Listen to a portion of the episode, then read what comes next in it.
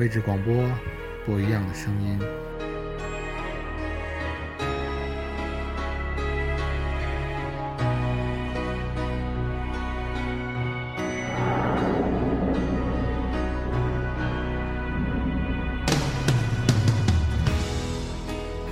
今天下了一场初冬的雨，为此我将送上一首歌和一篇文章。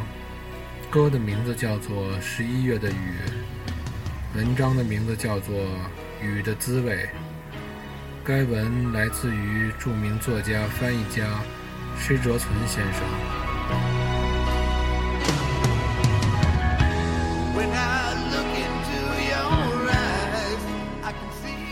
这篇文章较长，我将选读一部分，关于冬雨的那一部分。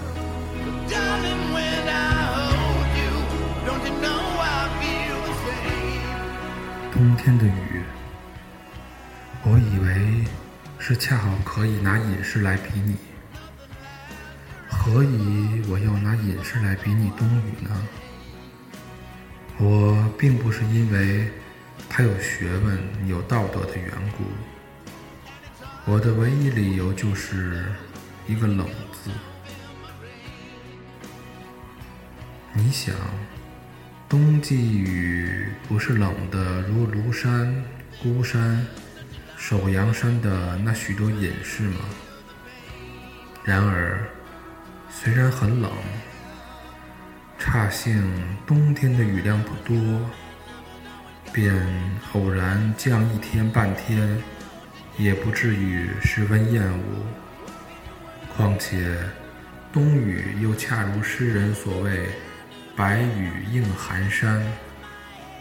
如果要从它的色相上去找滋味，我想大概也至多如吃牡蛎一般罢了。所以，冬雨宜于在室内炉边、酒边，把纸窗儿紧闭。一任他在外面潇潇兮兮，你与他无心而有心，无情而有情。你只管与你的家人朋好，拥球喝动，拨一拨炉中的残炭，温一杯淡酒，胡乱地话些家常。兴致止至时。大家都默然而息，便又听得他在外而萧萧兮兮。此时的雨声也正不为不美。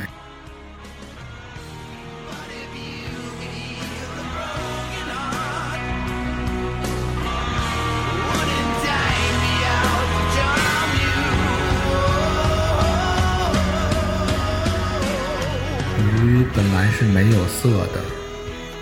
所谓雨之色，便是它所接触着的世界的色。然而，这个色你绝不能称之为那个世界的色，故我们应当算是雨之色。雨之音也是如此。雨本来没有音。所谓雨之音。便他所接着的物件之音，然而你也绝不能便说是那物件之音，故我们勿宁说是雨之音。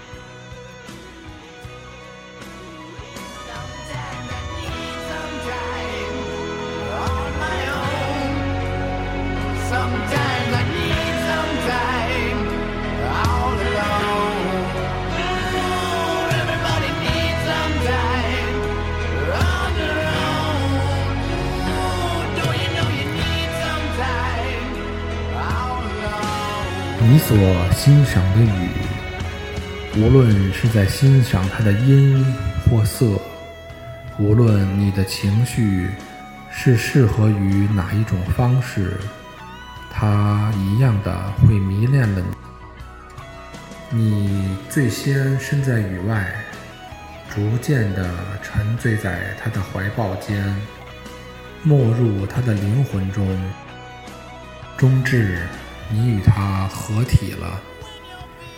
你耳中所听的雨的音，是雨的情绪，亦是你的情绪；你眼中所见雨之色，是雨的情绪，亦既是你的情绪。